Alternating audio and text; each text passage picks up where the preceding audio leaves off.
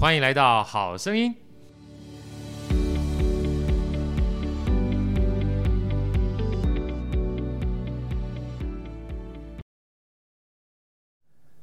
大家好，我是好趣的好哥，欢迎来到好声音。在我们身旁呢，是我们的女主持人 Elsa。大家好，我是 Elsa。好，今天很开心啊，这个邀请到了好哥哥的好朋友介绍的一位作者啊，也是好哥自己。亲自去联系他啊，因为我看到他书之后呢，呃，我自己把他基本上光书名就很吸引我，然后很认真看完之后，不仅仅我觉得对我个人啊，因为好哥自己本身除了呃像 Podcast 啦，然后线上课程之外，我也做企业内训，我觉得对演讲、对教学本身很重要之外，事实上我觉得这本书啊，呃，对父母亲啊，他平常在跟小孩在沟通的时候也影响非常大。两个字就是游戏啊，今天。我们用最热烈的掌声欢迎庄月祥老师。好，哥好，Elsa 好，我是月祥。啊，这个这本书呢，我们就直接把它公布了，叫《游戏人生的七十二变》哈。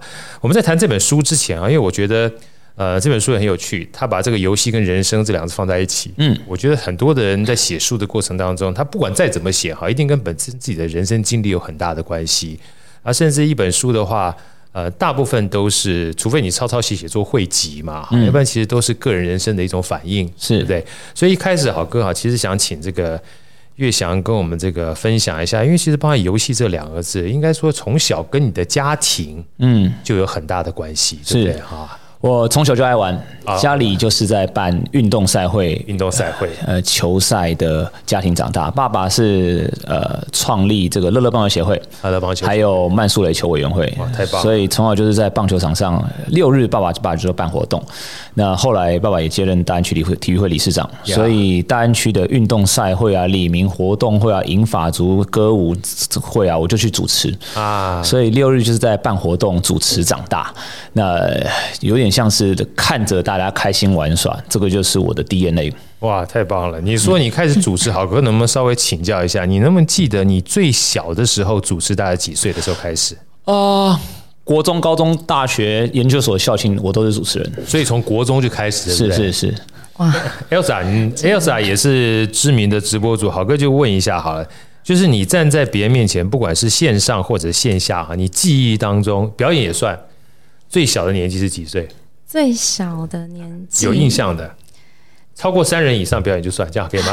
国小，国小的，国小就有表演。哎，我觉得哈，其实这个东西蛮重要的，因为其实你越大，人家说除了。这个讲白了就是更痛苦的事情之外，在众人面前演讲哈或主持是最让人家恐惧的事情。呀呀呀！哦，我觉得需要练习，对不对？月祥觉得对不对？呃，我觉得需要练习。人怕火、怕高、怕演讲嘛，真的 怕公众说话、怕演讲。对 对啊，那我觉得从小就爸爸给我很多的舞台。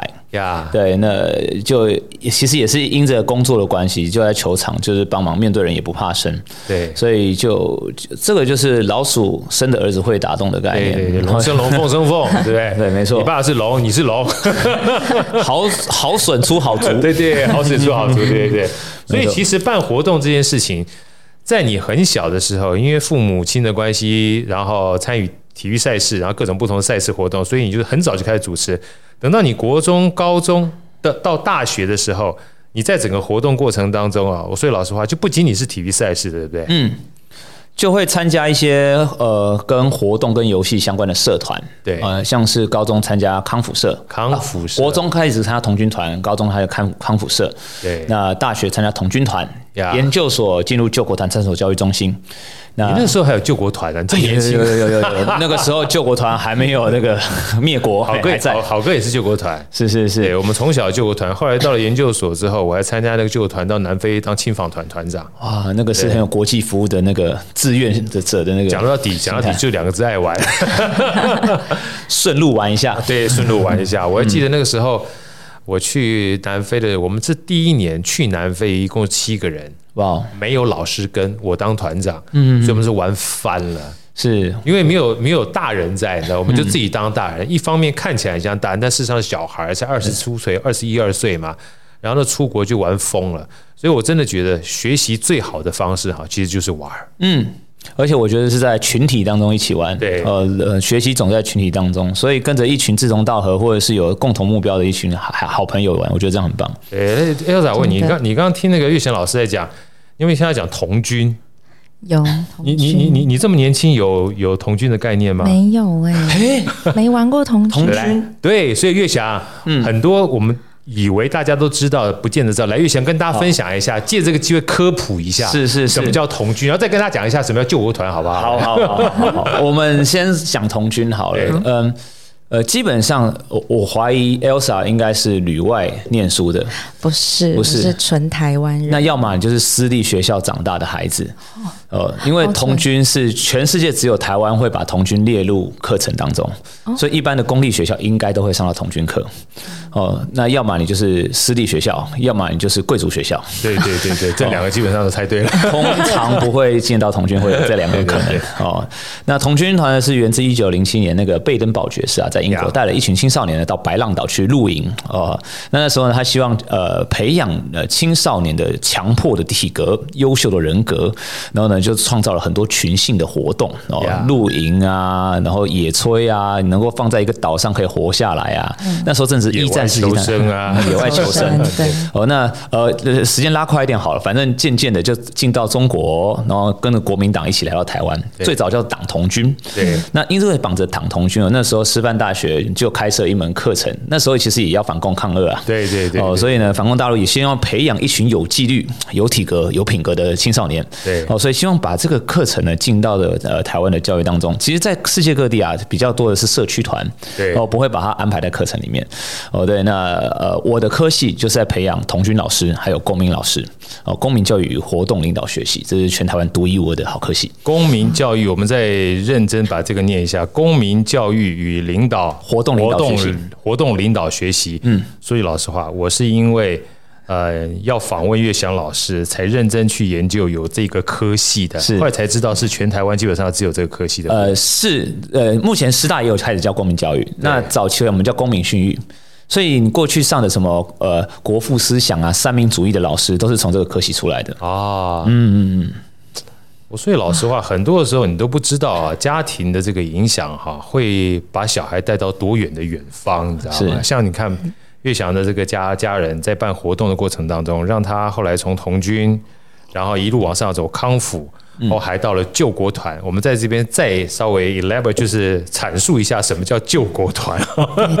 救国团这个我就不敢说很熟，因为我算是聊聊天聊天上掉下来。那我认知的救国团是一群非常热血带活动的青少年。对对。哦，这呃这个叫做青年为国家服务，服务国呃国家服务青少年。那嗯，早期救国团呢就会有暑假很多的营队跟营期，那呃带孩子去爬山，带孩子去团康，带孩子去联谊。对，那我觉得救国团在早期前这三十年是呃，我觉得很多青年人共同的回忆，没错，而且有非常多这个叫健康阳光的活动可以去参与。所以早期没有 APP 社交联谊的时候，参加救国团的活动就是最好认识朋友的机会。对，都是在户外啊，户外啊，森林区。嗯，以前就像刚才这个岳翔讲的哈，以前大家很多的活动，大家跟反共抗俄挂。都挂上钩，人叫做青年反共救国团，嗯嗯，对不对？其实讲白了，就是希望一群青年在一起啊，不管活力也好，活动也好，然后有生命力也好，大家一起借着游戏玩耍哈，凝聚向心力。要不然其实都在念书，也没有机会走到大户外去。所以我记得那时候参加最多的，呃，都什么战斗营啦，嗯、啊，像这种各个不同地方的战斗营，是练体力的啦，操你的啦，然后操着操的过程当中跟当。人家是基本上当兵去赚钱，我们是花钱去当兵。其实那一段时间是蛮呃刻苦铭心的，呃，因为可能呃比较累，然后救国团会有一些挑战，比如说中横哦、南横哦这样爬过去哦，所以五天四夜这样下来，呃有点苦，但是那个呃回想起来是蛮值得回忆的一段时间。而且你知道要啥？我们那时候还就是五天四夜，我记得第一次参加是雾社先锋营哇，哎，然后一进去的时候，他就在。一个草丛做的一个隧道里面，上面摆很多那种假的蛇啦，但是女生就吓得要死，你知道？然后过那个关，嗯，啊，然后五天四夜里面各种不同的活动，你只有一套衣服，臭的要死。哇，五天一套，五天一套，呃，他就他就让你受苦，然后受完回去之后，那种苦难的过程当中，创造美好的记忆跟回忆，是但是好玩儿，是是是，呃，应该说会随着时代有变迁啦。现在这个时代，孩子可能比较伤不起，哦、呃，可能也没办法那么吃苦哦，所以渐渐的，呃，活动会改良啊，也不会那么样辛苦了。哎，这个月想讲的是有道理。那时候虽然说现在看那时候是伤，可是那个时候对我们而言是傻。为什么？因为基本上能出去玩就很开心了，是啊，而且在家里面也不见得很轻松啊，去那边玩就很快乐啊。所以回过头来哈，我们在讲说这一段的活动经历，其实应该是月翔你本身自己也喜欢带活动，喜欢，然后喜欢主持。后来是什么样的因缘际会，让你连去选修科系啊，都选这样的一个跟带活动相关，然后跟领导力相关？你是怎么样选这科系？因为说句老实话，很多的。我们讲说，高中生啊或国中生在选科系的时候还不清楚自己要找什么玩意儿，而且最可怕的一件事情是什么？是你一定要跟未来的吃饭的家伙要绑在一起，对不对？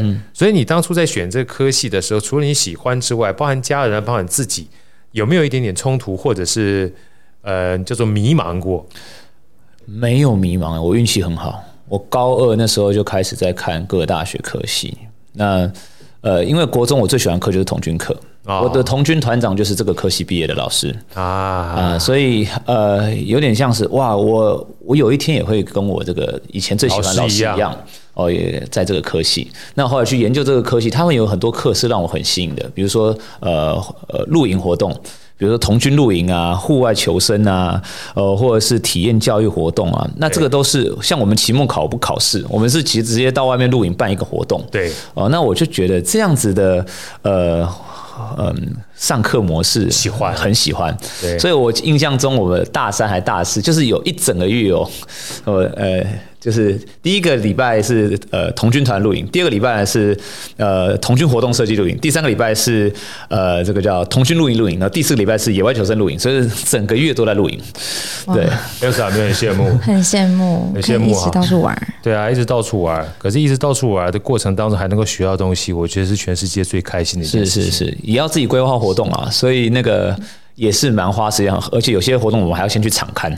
对对，那从那个时候也是在练习如何办活动。那未来其实我们这群老师未来会成为各学校童军团长，也要为学生设计呃什么童军露营啊。所以我觉得在我们科技上面有很多的这个实物的体验，呃，让我们培养这样的能力。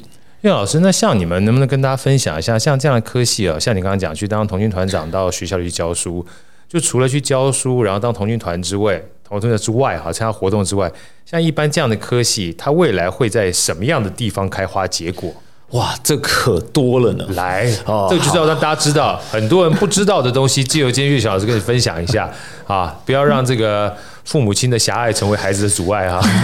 好，我我先这么说好了。呃，师范大学其实这几年一直在转型，少子化也好，或者是嗯、呃、这个呃考教生越来越名额缺额越来越少也好，所以不是每个人都可以当老师。对。呃，现在我自己的观察比例大概是百分之七十不会当老师，所以你一三成对你考上师范大学以后，那我那一届大概是四成会当老师。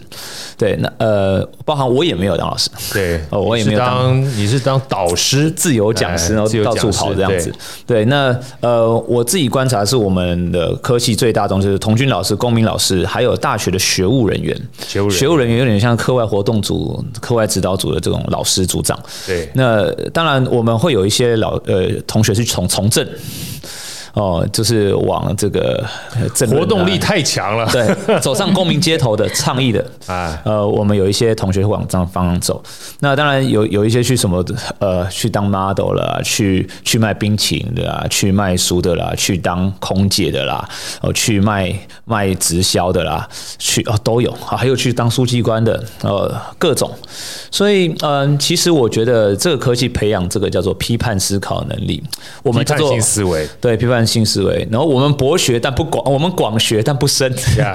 所以我们会学什么公民教育啦、社会学啦、哲学啦、呃经济学啦、法学啊，然后刑法、民法。那像这个是公民组的，那像童军组的会学这个我刚刚说野外求生啊、童军教育原理啊、呃活动设计原理啊，然后团体动力这些。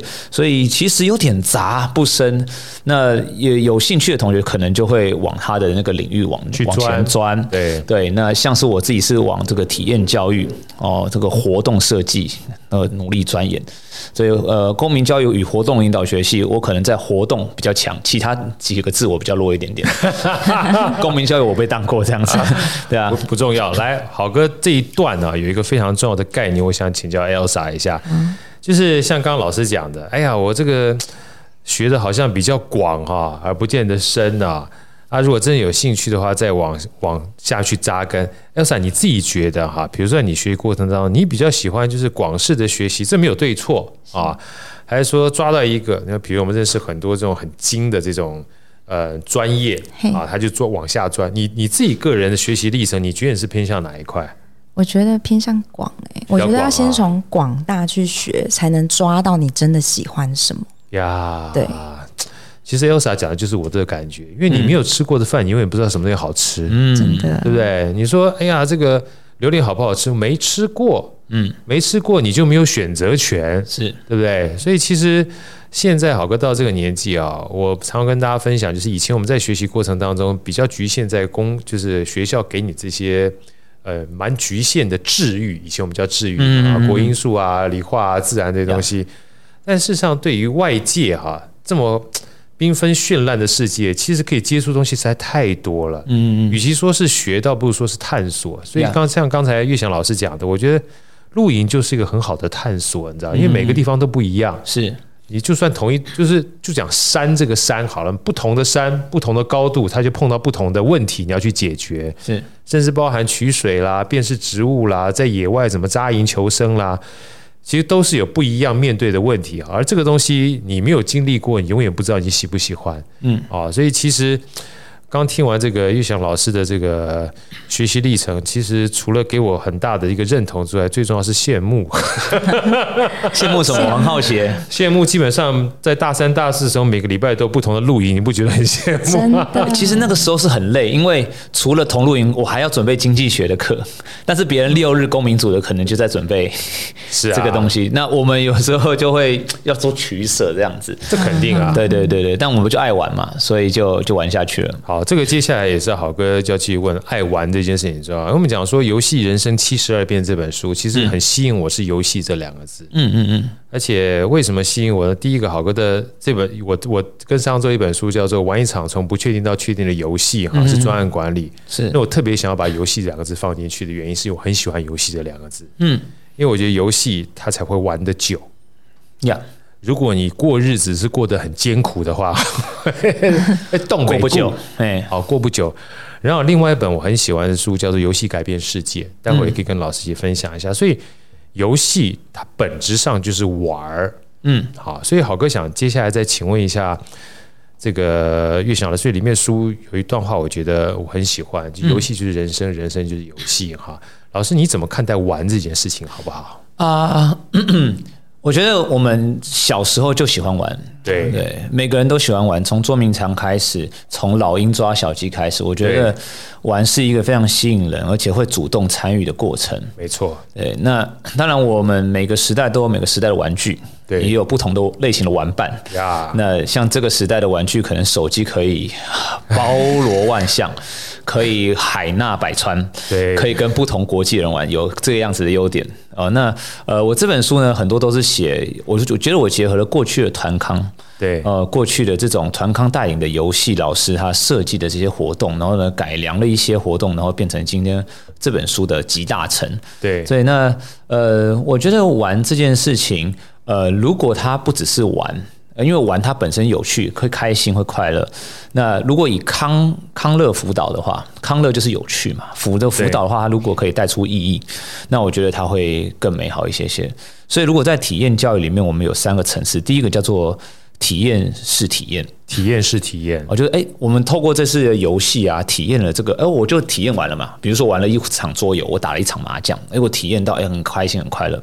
那这样其实就很棒了。对。那第二层次呢，叫体验式学习。呀。哦，我从中学习到一些人生的道理。哦，比如说我从这一次的呃老鹰抓小鸡当中，然后告诉我这个要把自己腿要练强壮一点，呃，这个要找到对的人躲起来，好，那可能这个就是学习牵引到我人生当中的一些想法。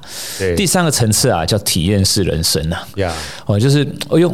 我潜移默化将我人生当中呃的这些人格特质啊、个性啊带入游戏当中，我也从游戏当中领悟到一些事情，无形中让我在游戏中学习成长。哦，那这个层次会比较深刻，可能需要带领者的引导反思，甚至呃要长期的陪伴。对，那这个是体验式人生，所以我觉得，呃，游戏也是事在人为。好的老师或好的引导者，他可以把一场游戏带得津津有味。对，有些老师他可能只能带到康乐的层次，我觉得也很好。只是每一种老师他会有不同的选择。哦，对，那所以我希望这个这本书里面不只是游戏好玩而已，它还可以有意义。这个是我对呃玩这件事情的看法。呀，我觉得玩像。我们讲说沉浸式体验或沉浸式学习啊，嗯，呃，无感的学习总是比单一感受的学习会来得更多元。是的，因为真的很重要的关键是每个人都不太一样，你知道吗？嗯，就像我们讲说看书、看书、看书，他有些人就是会有阅读障碍，嗯，你非要他去看读文字这件事情，对他来就是一件痛苦。你说不定让他学画画，让他打电动玩具，让他去身体去。感受到的学习还比较快一点点。啊，像我的话，我后来我也是年纪很大之后才发觉我是属于听觉型的学习，是，就是我听到的东西啊，用听的会比较记得快，嗯嗯，那看书呢会比较慢，嗯嗯，啊，所以我觉得像刚才老师这样讲啊，真的蛮重要的，嗯，因为体验纯粹只是体验，那是第一个阶段，但体验也可以学到一些东西，到体验到人生啊，我觉得是一层一层，其实你也从体验到学习到人生也是一个阶段性的嘛，是的。所以其实玩这件事情啊，我真的是感受很深刻，还不是我自己深刻，是我那时候送我的小女儿去美国学校念书。哇！然后美国学校，我上回说，你知道美国学校最有名什么东西吗？他说什么？我说贵。确实，对不对？贵。然后贵也就算了，我记得那时候送我小女儿去，因为我老大那时候三年级，我我老婆送她去，然后我老二的时候我刚回来。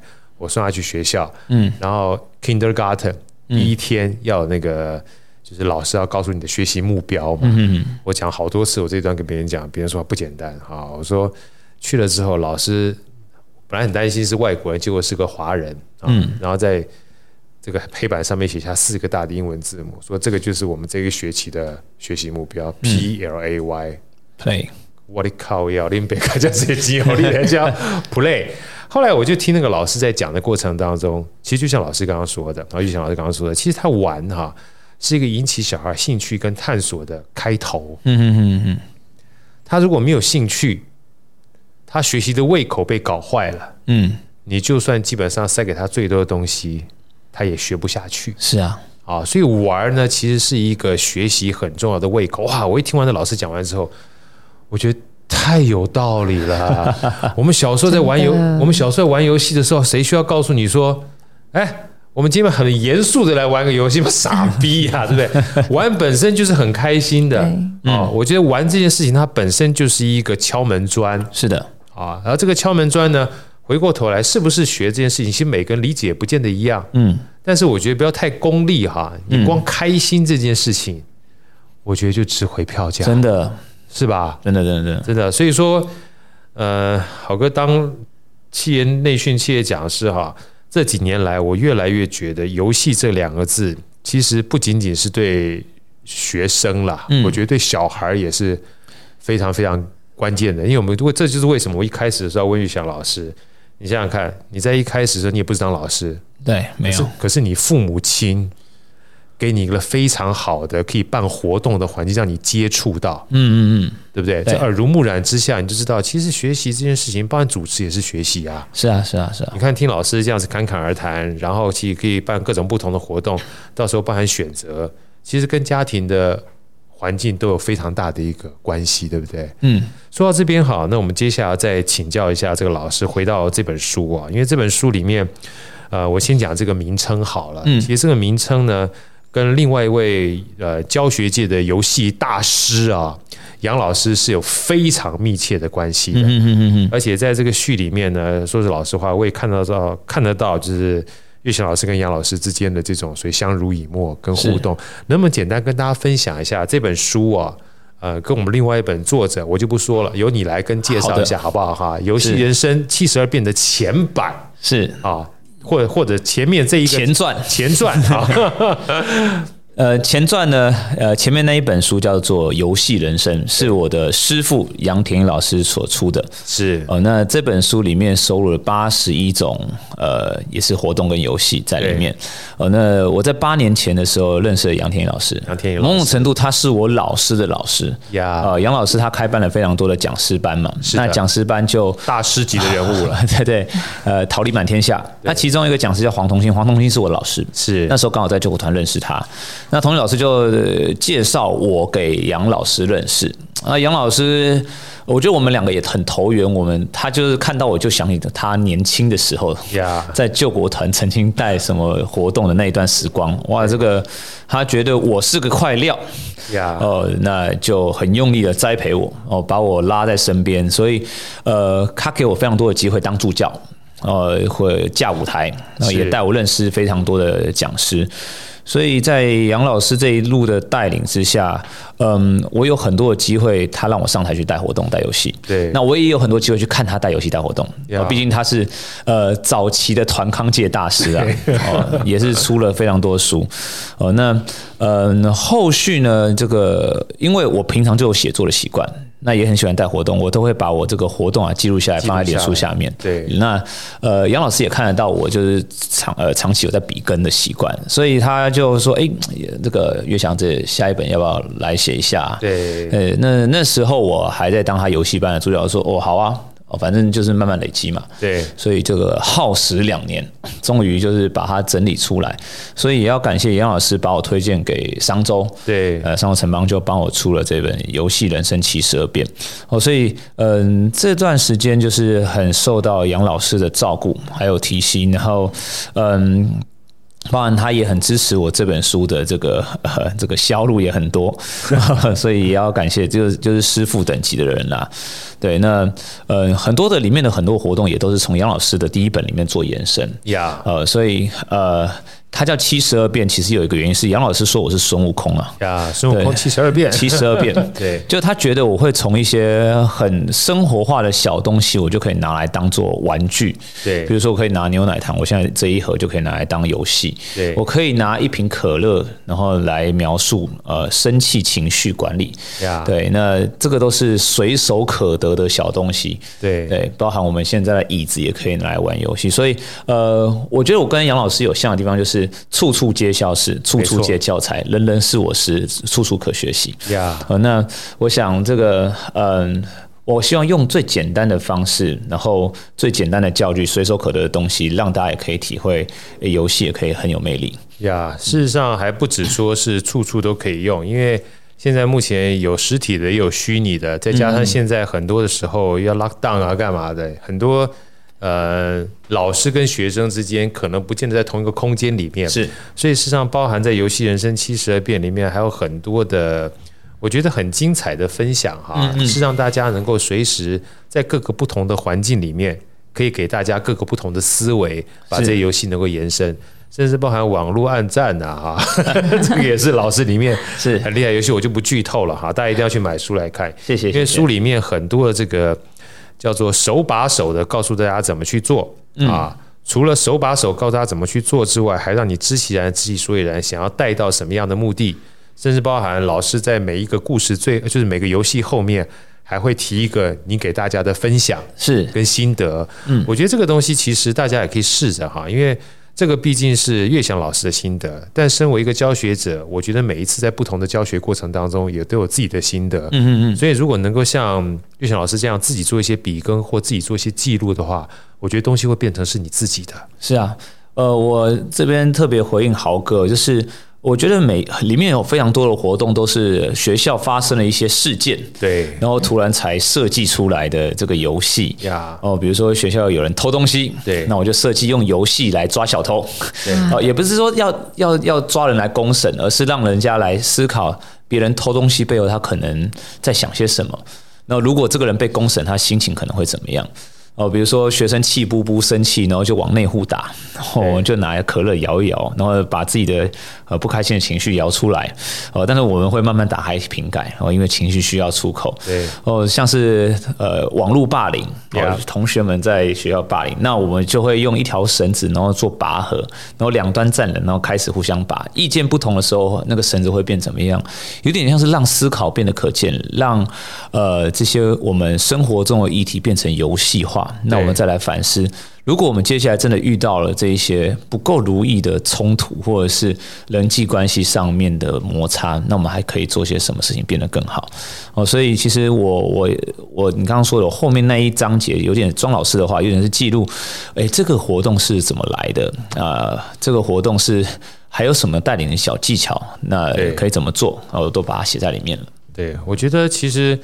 刚才岳翔老师讲啊，就是学习这件事情，如果能够变成可视化，而且能够体验的话，哈，嗯，我觉得那个强度是真的蛮高的。真的，来，豪哥问一下 Elsa 好了，从小到大哈，如果要你讲出三个你觉得还有记忆，还觉得印象蛮深刻的游戏。游戏，因为我我有参加过救国团，你也参加过救国团，对，但我是室内的。哦，室内对。啊，室内我到现在还是会想去报名一些跳舞的课程。呀，然后还有音乐的一些小课程，对，其实很有趣，它还有很多手做的，比如说呃烹饪课、什么陶土课，它其实都有很多这种的，很好玩。哎，你小时候有没有那个就类似邻居一堆人，然后这个吃完饭之后聚在一块玩游戏那样的经历？小学的时候有，比较少，过小学就没有了。你知道好哥以前在眷村，你知道哦。然后我们那时候在眷村啊，最长的就是没其他好玩，就是在一起玩游戏。嗯嗯。所以那时候昂啊飘啊，没有打纸牌啊。然后你们可能现在都没有感觉了，像捉迷藏的是百分之百的哈。然后像以前还那个，以前我们路都没有路，就是泥巴路，然后画个线就玩十字路口啊，打弹珠啊，跳格子，跳格子啦，橡皮筋啦。哇，踢毽子，踢毽子一大堆，对，你就发觉这个东西啊，就是回到刚才讲的很重要，它不是一个人玩的，嗯，它是一群人玩的，所以其实那是交际啊，那基本上是，它是一个很重要的这个社会化的过程，社会化对社会化的过程。啊，所以说其实现在的游戏，你要是问我的话，我也觉得很重要，所以有包含我在看我女儿。他们在玩电动玩具，很多人都会限制，你知道？嗯，但我是不太限制我女儿玩电动玩具的，因为我会了解哪里好玩。是，因为哪里好玩这件事情很重要。如果她说得出来的话，其实她就不是为了玩而玩而已。好开明的爸爸，因为我爱玩啊。因为我爱玩啊，虽然包括王者荣耀啦，然后第五第五人格啦，我都一起玩，你知道？那更不要讲说单人的游戏就更多了。是，而且像我们自己学管理都知道，包含电动玩具这种东西，坦白讲，你不够。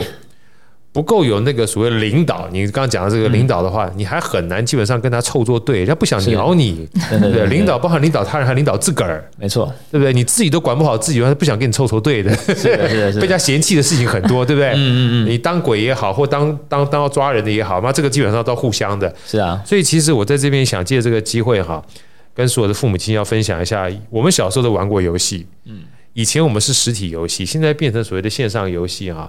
并不是说线上游戏都一定不好，嗯。啊，有的时候你越限制，基本上越痛苦的。对，啊，那我们听完这个东西之后，我想再多问一下这个岳翔老师啊，嗯，岳老师，我们在讲这本书里面讲七十二变。啊，我觉得不仅仅是孙悟空的七十二变而已，我觉得你在设计堂这本这本书的时候，我觉得你有基本上有精心打磨过的，因为我跟大家分享啊，这七十二变它其实是分个八个 chapter，嗯。八章，然后每一章呢，基本上是九个段子，就小游戏游戏，那八九七十二嘛。然后这八个段子呢，坦白讲都有它的意义。我们先问这个第一段，然后接下来呢，老师顺便就直接跟我们回答哈。老师后来还把这八个段子又用春夏秋冬啊，是分成四季。嗯嗯嗯。所以大家在买这本书看的时候，你可以每一个段子去看，当成是一个工具，但是你也可以串起来。这也就是为什么我说他的书名写得很好，嗯，因为每一堂课程它基本上就是一大段，是跟我们人生是一样的，它都有起承转合在这里面。老师，我们分享一下，好吧？在这里面设计，很多人可能稀里糊涂看过去，没有特别去理解，在里面其实让大家看的过程当中，有一种就是不知不觉就把这个游戏给看完的感觉。是啊，来说说说。春夏秋冬的春呢，就像是这个万物准备发芽呀，哦，埋在土里，春暖花开之时。那象征着这个课程呢、啊，要做暖身破冰，破冰彼此呃打破陌生关系。哦，那所以呢，里面像是第一章是指这个叫认识破冰，第二章是分组活动。呀.哦，所以呃，它非常适合，比如说开学啊，第一堂课啊，或者是你企业训练三天两夜的第一天的 day one，大家要呃打破尴尬，所以会有很多认识彼此名字、熟记彼此名字。所以我把它设在春天。哦，它春天要耕耘嘛，春耕啊。啊，那那呃，第二个层次是夏天。哦，夏天呢是一个温度渐渐升。高的季节，百花齐放，hot hot，所以第三章我叫引起动人，第四章叫团队合作。对。所以一开始我们都是带着个人的这个躯壳来到这个空间，但是我们要渐渐跟人有互动。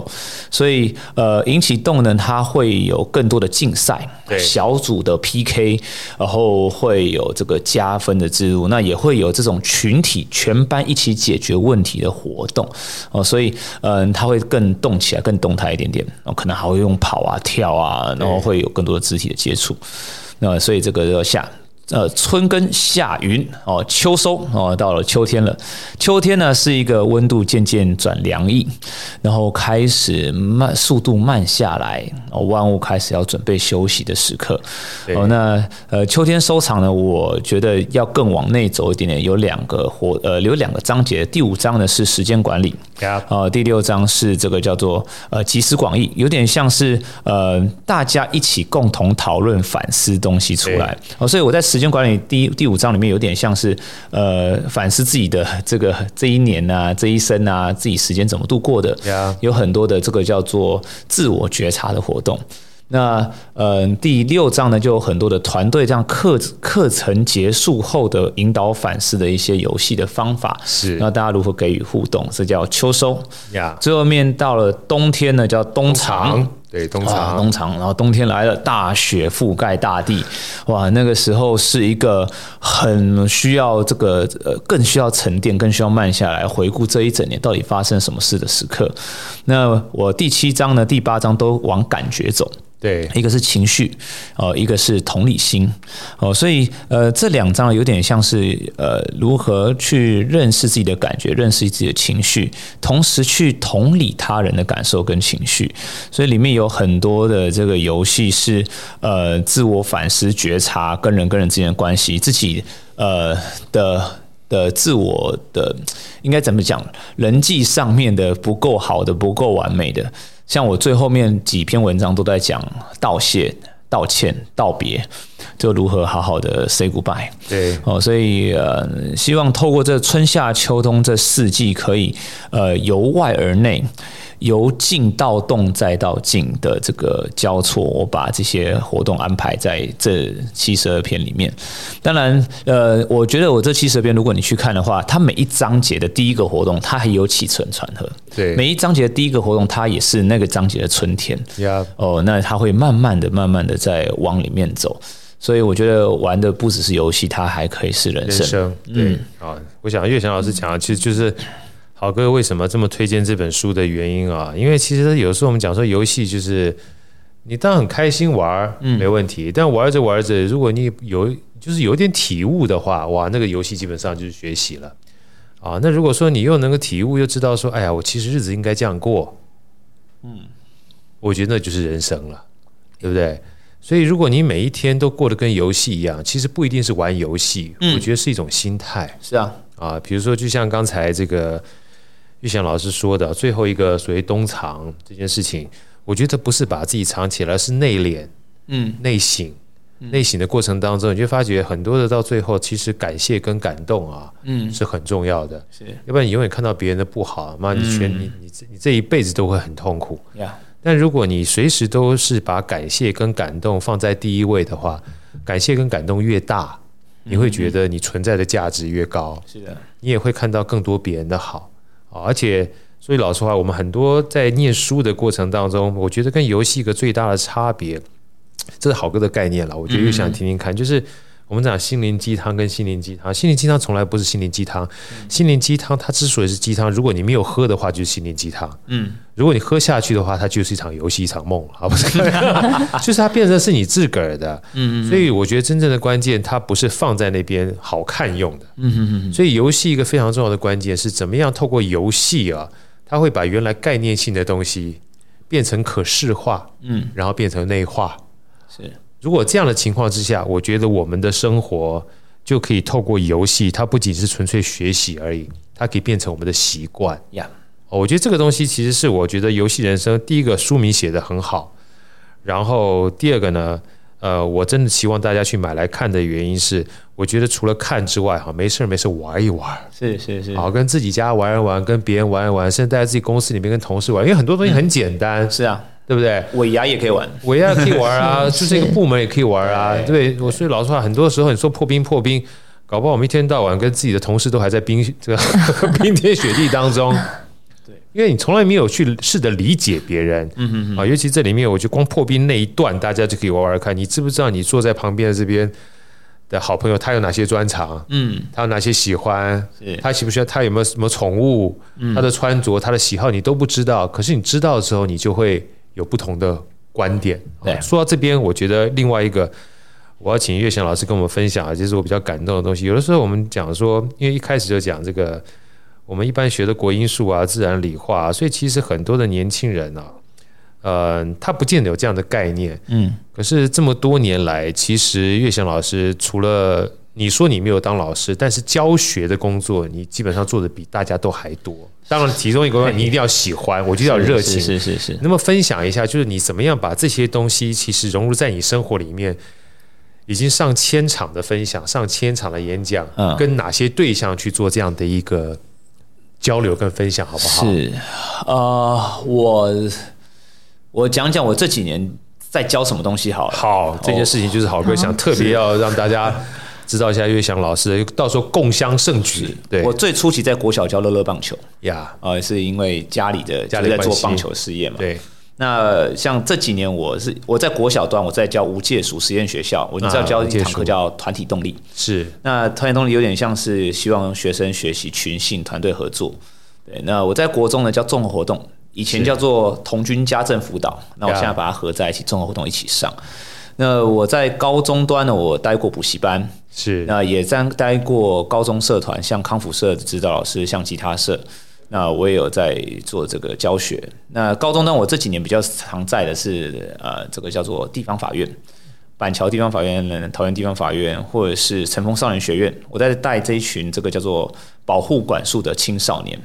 哦，呃，今年呃今今年有一部呃，这个叫剧叫做。呃，少年法庭是韩国的是剧，那其实就是在讲这些犯罪的、吸毒的，呃，吸毒最大宗啦。当然也有一些这个我们称这个叫八加九，呃，这群少年。那我就在陪这群少年走一段路。是关护所这些？关护所，关护所。所以法官啊、保护官他们要强迫他来上我的课，这样子，对他们才能说减免刑期啊，或是再观察这样子。对对，所以像是我这个月底又要带青少年五天四夜去骑单车和去爬山，所以这个是。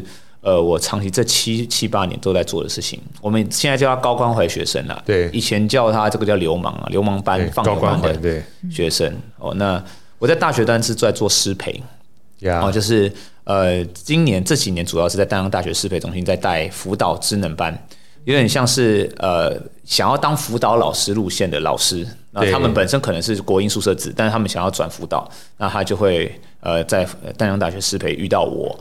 对，那这几年像呃，我也会做企业的团队建立的培训。像我昨天是帮一家这个幼呃文教，呃，他们是补习班的主管，然后这个各区的主管，然后做团队建立、共事营这样子。所以呃，这大概是我这几年在上的。那其实我呃最初的期，其实在补习班也做了七年。我做的是那个高中升大学的推认自传模拟面试。对，那那个时候就是。高中生一考完学历测验，他们会拿着那个他的成绩单来找我算命。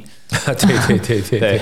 那其实我是跟我师傅学，叫胡天觉老师，他还是在补习班来做这件事情。然后那时候就要准备准那个整理三百多盒的大学科系的面试考古题。Yeah. 对，那所以那段时间有很多的这个学习，如何呃回应学生指点迷津，但是也不敢说可以指点迷津的别人人生啊。我们都是从迷路中去找路，然后再走出自己的样子。对对，所以呃这几年教的有点杂，但呃这几年最多的就是做教师研习，还有学生演讲。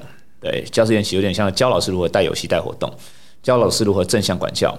如果跟学生单挑的时候，虎目含泪不带脏字，还可以让他心服口服。虎目含泪不带脏字，还让他心服口服，一定要把这几句话给背起来。对，虎目含泪是你可以有威严，但是呢，你还是心中带有悲悯。对。对，那这个我觉得言而不苛很重要。言而不苛，我觉得这不容易，不容易。而且在这个时代，可能你骂错人，他回家找爸爸妈妈来骂你，对，这个可能就会有亲师之间的纠纷。没错，对。那我觉得在我们这种师培的路上，其实我们一路上都没有有一堂课叫如何骂学生。对，呃。但是这一这个，我觉得应该要列入必修。对，因为很多的老师不知道怎么去跟学生对话。对，那他就会用他过去爸爸妈妈跟他相处的模式跟孩子、这个学生对话。那如果他的爸妈不是好的典范，那就容易起可能更可怕的冲突。对，是，对。那我常常就我像我上个礼拜就是线上帮五百位老师也是在上这一这一堂课，就是是如何跟这群这个我们称这个逆子啊、歹子啊，就是我们头痛人物如何跟他们对话。其实是可以有一些方法的，只是我会很心疼我的同事，呃，自己被这些人糟蹋，然后自己也觉得很懊恼，没有办法在这个地方活下来。对对，所以呃，这几年大部分都在做教师研习，然后希望透过游戏跟互动的方式，呃，有点像是我把自己隐喻成现代的庄子在玩游戏，用隐喻来建练君王，你应该要怎么做会比较好？对，呃，不然你直接告诉他怎么做，你就会被干掉。没错。对，所以这本书其实很多游戏其实也在传递一些道理，但是我们是用玩的，不是用说教的。对，这大概是我这几年在做的事情。Elsa，那个好哥想请教你啊，你听完像刚才月翔老师这样讲，我们这样讲好了，老师跟学生啊，你觉得像老师教学生这件事情啊，老师最难的地方在什么地方？我觉得就是如何骂学生，如何骂学生真的很难，很难，真的很难。要怎么骂的他不会记在心里？有没有又可以学到东西？哇，那个学问很深，真的不容易。对啊，你知道我们讲以前讲叫师者父母心嘛，哈、嗯。可是问题是师者父母心，你不能让人家不看到你的心，嗯嗯嗯，啊，或感受不到你的心，然后只感受到骂，这是件很辛苦、更很痛苦的事情。是。那难就难在，我觉得老师最难的是什么？老师最难的其实是刚才月翔老师讲的那一段，就是老师其实我不觉得老师有真正有人教他怎么当老师。嗯嗯，就跟父母亲说：“哎呀，怎么做好一个父母亲？”我说：“妈，谁知道啊？你看了再多东西，是当你生下小孩那一刹那，你才开始当父母亲。嗯，而且每一个人当父母亲，你都不能用别人的经验来完全 copy。确实。”你小孩又不一样，对不对？你家庭又不一样。但是就老师的思维这件事情，我觉得交流啊，跟互相陪伴是一个非常重要的关键。因为 case 太多了，我们只能用所谓的个案啊，去互相分享，是去互相交流。没错。所以听到刚刚岳翔老师讲失陪这件事情，我都觉得其实父母亲都应该要父母陪才对。为什么？因为现在目前的。小朋友接触到的资讯啊，跟以前父母亲接触到资讯也太多了，嗯，又快又多又不一样。那我们常常所谓的长者，因为我们老师也是长者嘛，嗯，父母亲也是长者嘛，是，都是用过去的经验，希望能带动未来的学子或者是儿孩子，这个有时候就会很辛苦，是啊，所以我觉得师培这个叫做重责大任啊，今天听到这个。月翔老师在这跟我们分享，我们也希望下次有机会，嗯，特别跟我们分享这一块，甚至也期待说，如果有机会的话，可以把这样的一个方法带给更多的老师跟父母亲。好啊，好啊，好啊，期待啊！因为我我真的觉得这个东西，就想说，现在目前什么一零八课纲啊，或各种不同的教学啊，我说不能怪老师，因为老师也没有接受过这样的教育，嗯。然后你希望老师能教他一个他从来没有学过的东西，这这逻辑有点奇怪，你知道？是，所以老师也需要被教育。那老师要需要被教育的过程当中，也要有人知道怎么去教育他们。所以包含教老师怎么教这件事情，也就是师培，嗯，呃，是一个非常任重而道远的工作，尤其像刚才听到岳翔老师讲说，用隐喻，嗯。啊，就让我想到那个唐太宗的魏征，你知道吗？很多人说唐太宗的魏征嘛是直言不讳，我说屁嘞，妈哪直言不讳，他超会用隐喻的，那拍马屁拍了五十分钟，只讲五分钟的这个直见，这很适合当行销了，是吧？啊，那另外的话，我想再多问一点点哈，因为其实我们讲是高关怀小孩这件事情哈，或者是说关护所，呃，我不知道老师，因为刚刚老师这样简单带过了哈，因为老师。就是高关怀小孩，或者是关护所这群小朋友，你在这几年在分享的过程当中，能不能借由这些小孩给我们一些呃你的心得，或者是说包含就是父母亲要怎么样看待这些高关怀小孩，或者是老师要怎么看待高关怀小孩，是这样的一个概念，好不好？嗯，我就先从一个 PR 值的概念来说好了。好，PR 值是指我们考试啊百分比。假设建国中学北一女中，它叫 PR 九九，它一百个人里面考赢九十九个人，对，叫 PR 九九。那我们在求学历程当中，我会越来越接近跟我们同 PR 的人会聚集在一起。但是我觉得男生，呃，中华民国男生呢，有一个很特殊的这个经验，叫做当兵。当兵。当兵呢，你是唯一一次哦，可以遇到 PR 一到 PR 九九的机会。没错，这个 这个你很难想象自己原本的那个同温层啊，可以这么样的浓厚，但是在当兵可以这么样的破碎，你知道吗？呀，对，那那时候才知道这是成为男人的关键。没错 啊，我最喜欢就那段时间了。那有时候我们会在自己的象牙塔。或者是在自己的区块里面说，哎，人人生不就这样？我们身边就是这样子人啊。举例，我也在康桥待过一阵子，康桥学呃康桥中学，我就觉得哦，康桥中学这群贵族孩子们，他们觉得，哎，对啊，不就生活就是搭飞机，不就是自产自然而然吗？就是贵嘛。不不，他们不会觉得贵哦。这个他他搭飞机就是一种交通工具。对对对对对。然后有人帮我安排好。对对。但是对于有一些少年，他们是连搭搭自强号。家里可能都要考虑一下，对对对，所以其实不是每一个人的经家里经济状况或家里的这个背景都一样，对，所以我们讲到 PR 值这件事情是，嗯，我们要有认知，不是每个人都跟我们一样，但是我们可能很容易用自己的这个眼光、眼光角度跟价值观去觉得别人应该。所以好用，我就讲老师，师范大学毕业的大概 PR 值八十五以上，没错。更早期的师范大学是 PR 九十五以上，那个成绩是可以跟台大相提并论的，没错。所以我们这些人会有一些，我我不敢说高级知识分子的傲慢呐，我们讲的叫做我们没有办法看到民间疾苦的状态，不小心的我执，它就会出来。是的，对。所以我系上有个老师叫谢志摩老师，他以前也是，他是黑道出身，他是真的被关过。那他后来就是很努力的求学，然后真的考取了博士，然后从留美回来以后，他我记得印象很深刻的一句话说：“我们这些师范体系的这些学生是不会理解这些这些八加九的心情跟心路历程的。”对，所以我是真实去陪伴这群人，我才知道哇，这个世界宇宙宇宙观跟我不太一样。呀，那我认知这件事情，黄赌毒啊，黄是色情啊，赌是赌博啊，那个毒是毒品。毒品，这个西元两千年前就有。两千年后也不会消失。是，那每一个这些在从事这样类似工类型工作的人，他们背后都是要混一口饭吃。对，只是我们这个社会或这个律法会有这个教条，觉得这件事情不应该存在这个世界上。是，但它真的会一直存在，而且它不会消失。越文明越野蛮。我觉得。呃，它真的是存在的，所以呃，最近像林义清老师的书我就很喜欢，叫做《做工的人》，还有《如此人生》，他就是描述这些台湾做工地的、做八大行业的、这些做八加九的，他们做公庙的这一群人，其实他们也有可贵，跟有他们尊严，有他们生存之道。没错。那我们人为什么会用这种批判跟高低的这种角度去说这个职业的贵贱？所以，呃，我也我好希望，好希望未来的这个世界是人跟人之间是可以互相理解的，而不是走到路边说，哎，你以后不念书，你就去做黑手，你就去丢垃圾，你就去做这个街友。对，这个是我觉得爸爸妈妈是要调整自己的心态。当然，我们都望女成龙，望女成望子成龙，望女成凤，是希望自己的下一代可以过更好的生活。我觉得举呃举双手赞成。但是，我们应该用更宽广的视野去看待。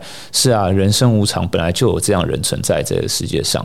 那我们不一定要去接受，哦，应该是这样，不一定要赞同他们的存在，他们可能会有一些犯罪的行为，不一定要赞同。但是如果我们可以接纳、接受这些无常，是啊，它真的发生了。那如果我们可以对这些人多一点信任，或者是对这些人多一点肯定，我觉得这些犯罪事件会变少一些些些。因为像是呃，我也服务过更生人，这些更生人其实要出狱以后要找到一份正职的工作，其实是难上加难的。那某种程度是他不被这个社会信任，不被他的家人信任，不被学校老师信任，所以他。心里面住着这个叫不被信任的讯息，以后他某种程度自己自尊也没办法相信自己，所以也没办法在这个社会上安身立命，所以才会去做我们不希望遇到的事情。对，那同理这件事情本来就不容易存在，百分之百的同理是不容易存在的。所以我很喜欢一句话叫做“未经他人苦，莫劝他人善。我若有他苦，未必有他善。”对对，所以嗯，这个。就要介绍这二零一九年我最喜欢的一部电影，叫《韩国的寄生上流》。对，它里面就说，如果我有钱，我也可以很善良。没错，是啊，呃，我我们我我如果在在学校有好的成绩，有好的这个运动能力，外表又出众，我当然也可以活得自信啊。但不是每个人都这样。没错，那我觉得每个生命都值得有尊严，值得被尊重。但是，呃，现实的世界并不这么友善。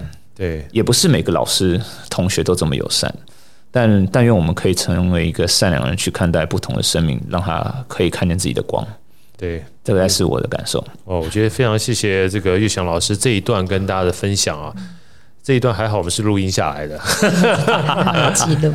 我觉得大家可以持续不断的听啊。我觉得莫经他人苦，莫劝他人善哈，其实一个很简单的，就是我们常讲同理心，同理心。我个人觉得，其实你从来没有经历过别人的经历的话，其实你是很难培养同理心。你最多只是尊重，嗯，然后试着有心去理解。是，我觉得这个同理心，我都把它当成是你试着有心去理解就好了，因为你不在他那个位置上面，嗯，你其实说啊，我了解你，说句老实话，骗人的，怎么可能理解你啊？对不对？你从来你不知道他过去经历了什么，嗯，你也不知道他现在经历了什么，你只不过是看到他现在是什么呀。我觉得你应该多花一点时间去理解你看到事情背后的东西是什么，嗯哼，啊，而不要径自下评断。我觉得基本上就够善良了。是是是啊，那那今天真的非常开心啊，岳翔老师来我们这边分享这个，当然了，还是回到很开心的游戏人生七十二变。但是后面这一段，我觉得我真的非常期待，尤其是讲师培这一段跟高关怀的学生啊，因为人生基本上是非常多样化的。啊，当你过着很快乐、很开心的人生的时候，不要忘记有一群人基本上是跟我们不一样的。嗯嗯嗯。而当你碰到这些不一样的圈层的时候，要记得要尊，要要要很可贵的跟尊重 PR 值跟你不一样的，这是一个宝贵的经验。要不然，通常活活在我们圈层里面，你反而是变得比较狭隘了。是啊，是啊。啊，今天再一次非常开心，谢谢玉祥老师。也期待，不管说未来你新书也好，或就算没有新书出来讲这一段，嗯，宝哥非常期待的这个，呃，不能说是教育了，我觉得是另外一个人生的分享。是，那也能够再来我们好声音跟我们分享有关于高关怀或者是失陪，这个让我们下一代的教育能够越来越好的经验，好吗？好，好，谢谢岳翔老师，谢谢好哥，谢谢，拜拜，拜拜，谢谢。好声音，我们下一集再见。